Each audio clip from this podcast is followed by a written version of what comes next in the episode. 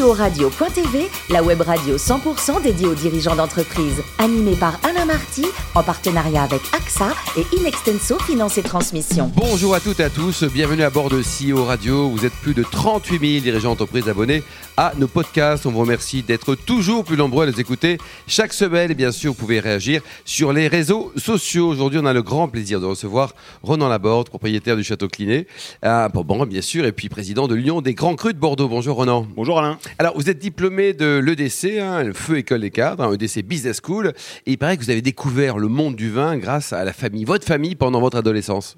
Effectivement, ils m'ont envoyé à la cave chercher les bouteilles de vin pour les repas. Elle était située au deuxième sous-sol, et alors c'était un lieu merveilleux où on trouvait des, euh, des bouteilles fabuleuses. Et juste à côté, il y avait la bibliothèque. Et à l'époque, faute d'internet, il fallait se documenter au travers il des fallait livres lire, oui, c'est ça. oui. pour trouver les bouteilles appropriées pour le repas. Donc c'est comme ça que tout a débuté. Alors, racontez-nous un mot sur l'histoire de ce château Cliné. Euh, Il appartient à votre famille depuis 1999 Absolument, ça fait 22 ans désormais, mais l'histoire a commencé bien avant puisque on a embauché un historien il y a quelques temps euh, qui a su remonter jusqu'au XIVe siècle, en tout cas euh, trace écrite de production continue viticole euh, sous le nom de Cliné. Bah voilà, et aujourd'hui, donc au total, il y a 11 hectares. Il y en avait un petit peu moins à l'époque. Hein? À peine moins 8 hectares lorsque l'on a racheté en 1999. Cette appellation Pomerol, quelques mots peut-être. On a l'impression qu'elle est à la fois hyper dynamique et hyper qualitative, en général. Alors c'est une appellation qui se situe sur la rive droite de Bordeaux avec un fort ancrage paysan. Elle est euh, de taille restreinte, hein, 800 hectares, très atomisée, 138 producteurs, donc une taille moyenne par exploitation de, de 5 hectares. Des familles qui sont là depuis longtemps, surtout lorsque l'on vient à Pomerol, on remarque le calme, hein, euh, la, piété, puisque le, sommet en fait de l'appellation est dominé par une église néo-gothique. C'est un lieu euh, qui inspire le recueillement euh, et le respect. Alors justement, on parle de respect, on parle de prix. les prix ont flambé dans le Bordelais au sens large, en Pomerol en particulier? Je crois que c'est euh, un fantasme. hein. Euh, le prix du foncier peut-être un peu, ça fait la une des journaux. Le prix des vins est resté relativement raisonnable. hein. Absolument. Et euh, Bordeaux, on le voit lorsqu'on fait une étude générale, hein, c'est une des appellations qui a augmenté ses prix de manière plus modérée que d'autres régions françaises ou à l'international. Alors vous êtes le président aussi de l'Union des Grands Crus de, de Bordeaux. Alors combien de membres déjà, Ronan? Actuellement, 131 membres, tous grands crus ou grands crus assimilés, puisqu'à Pomerol, par exemple, il n'y a pas de Ah classement. oui, C'est très juste ça. Et alors la mission, de, les différentes missions de l'Union, qu'est-ce que vous faites? La promotion des grands crus de Bordeaux, principalement, qui prend plusieurs formes. Historiquement, puisque c'est une association qui a euh, près de 50 ans, hein, des dégustations auprès des professionnels, une soixantaine d'étapes dans le monde sur les continents qui consomment du vin, l'Europe principalement, l'Amérique, l'Asie, et plus récemment un magazine digital, du numérique donc, et de la formation, notamment auprès des écoles de hôtelières avec mention sommellerie. Alors Ronan, justement, en termes de valeur, quand on associe tous ces grands crus du Bordelais, ça représente combien les, les- les montants doivent être importants, non?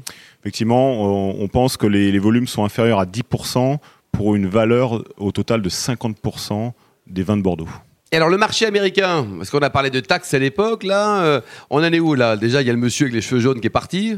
Le marché américain se porte bien, euh, notamment depuis que le monsieur avec les cheveux jaunes est parti, hein, puisque vous savez que le monsieur avec les cheveux jaunes avait mis euh, une taxe, une surtaxe ad valorem hein, sur les vins en dessous de 14 degrés d'alcool, qui avait lourdement pénalisé les vins français, Absolument. qui faisait partie de ces trois pays qui étaient ciblés par cette surtaxe ad valorem.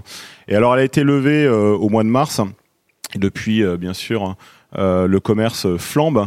La problématique actuellement, c'est la chaîne logistique qui est encombrée euh, par, cette demande, mais on ne peut que se satisfaire d'avoir ce type de problème à gérer. Et alors Ronan, la Chine, on en parle, hein, alors pas forcément comme investisseurs, ceux qui viennent acheter des vignobles chez nous, mais en tant que débouché commercial, est-ce que ce sont les enjeux importants, Ronan, aujourd'hui et demain? La Chine, et la grande Chine notamment, qui comprend la Chine continentale, Hong Kong et Macao, c'est le premier client des grands crus de Bordeaux. Euh, Aujourd'hui, c'est un peu plus de 33% des vins de Bordeaux euh, qui partent sur cette destination. C'est la même chose pour les grands crus. Euh, c'est un marché qui a cru récemment, D'accord. puisqu'il y a 20 ans encore, c'était un non-marché. Et euh, c'est un marché qui se spécialise, qui apprend très très vite, qui se structure au niveau commercial, puisque dans les premières années, c'était un petit peu anarchique, des sociétés se montaient puis disparaissaient très vite, donc un peu moins stable que des destinations plus traditionnelles en Europe ou en Amérique. Alors ce millésime 2021, Ronan, alors est-ce que ça va être comme chaque année chez les vignerons, le millésime du siècle Parce que c'est un- un- une année compliquée, on va le dire. je, je, pense qu'on peut pas parler de millésime du siècle. Ce sont des notions qui sont euh, qui sont dépassées. Euh, le siècle vient tout juste de commencer. Euh, faisons un bilan peut-être à, la fin sur les années qui nous ont peut-être le plus émerveillés. Mais le vigneron qui vous parle aujourd'hui, il a le sourire puisque on aime lorsque le travail est, quasiment achevé. Et je pense fondamentalement que lorsqu'on fait la vendange, on a 85% environ de la qualité du produit qui est d'ores et déjà présente dans les chais. Alors c'est un, un millésime qui a eu un peu moins d'ensoleillement, euh, notamment dans le début de l'été, hein, mais qui a bénéficié justement d'un bel ensoleillement ces, ces derniers jours. Et euh, on a atteint une maturité douce. Hein. Donc on a des vins qui sont assez éclatants, avec euh, de, de, beaux aromatiques, notamment de très très beaux fruits. Et quand je parlais de maturité douce, ce sont des degrés d'alcool qui reviennent un petit peu plus dans la norme de ce que l'on a pu connaître dans les années 80, 90 ou 2000, un peu moins dans la dernière décennie, qui a produit beaucoup de millésimes charnus, euh, amples, gourmands. Donc on aura un 2021 euh, euh, vraiment euh, très digeste, gouléant, comme disaient les anciens. Un vin de plaisir, quoi. Alors vous êtes aussi euh, proche d'un autre Marty avec un i, celui-ci effectivement, euh, l'autre, l'autre qui dirige le club euh, UBB, hein, qui euh, performe bien là actuellement ah, au, championnat. En plus, lui, c'est un Marty formidable. Il est formidable, monsieur. C'est un martyr et pas un martyr. Mais bon, on espère que, que le club euh, atteindra les sommets cette année. Donc, l'Union des Grands Crus, des partenaires et des... L'Union des Grands Crus a des membres qui sont partenaires. D'accord, L'Union des Grands Crus, euh, en tant qu'association, n'est pas partenaire elle-même. d'accord. Et Cliné a longtemps soutenu euh, le club également. Bravo, Ronan. Alors, dites-nous, le plus haut métier du monde, c'est quoi? C'est c'est DG d'un grand vin à Bordeaux, comme Cliné, par exemple, ou alors agent sportif? Je crois aujourd'hui, avec euh, l'expérience, que c'est euh, DG euh, vigneron euh, au sein d'un grand cru. Euh, on est en contact avec la nature, on est en contact avec les hommes. hein. Je pense que j'aurais raté des choses hein, si j'avais été agent de, de sportif. Vous avez joué au foot? J'ai pas joué au foot, j'ai pas, j'ai un peu joué au rugby. Par Ouais. contre, j'ai pratiqué également d'autres sports, notamment d'endurance, Quoi, les Mais- vous avez fait des marathons, des choses comme ça? comme la course à pied ou le cyclisme, en effet. Votre meilleur temps, marathon? Euh, proche de 2h30, mais pas en- 2h30 en Vous n'êtes pas kényan pourtant, Ronan. Non, non, non, je j'ai pas vérifié mon ADN, mais semble-t-il que non. J'ai Bon. plus vérifié l'ADN de mes vignes que, que le mien. Et pour terminer, vous avez un projet de fondation aussi, Ronan? Alors, ce serait un, un rêve. hein. Euh, effectivement, euh, on en a parlé un petit peu au- auparavant. hein. Et vous savez, quand, quand on est en contact avec la nature, le temps long, les hommes, hein, c'est une de mes passions. C'est euh, c'est aussi euh, soutenir les gens qui sont euh, dans le besoin, hein. et principalement une cause qui nous tient à cœur, qui sont les enfants, afin que le plus de personnes possible, et notamment les enfants, partent dans la vie avec le plus d'égalité des chances.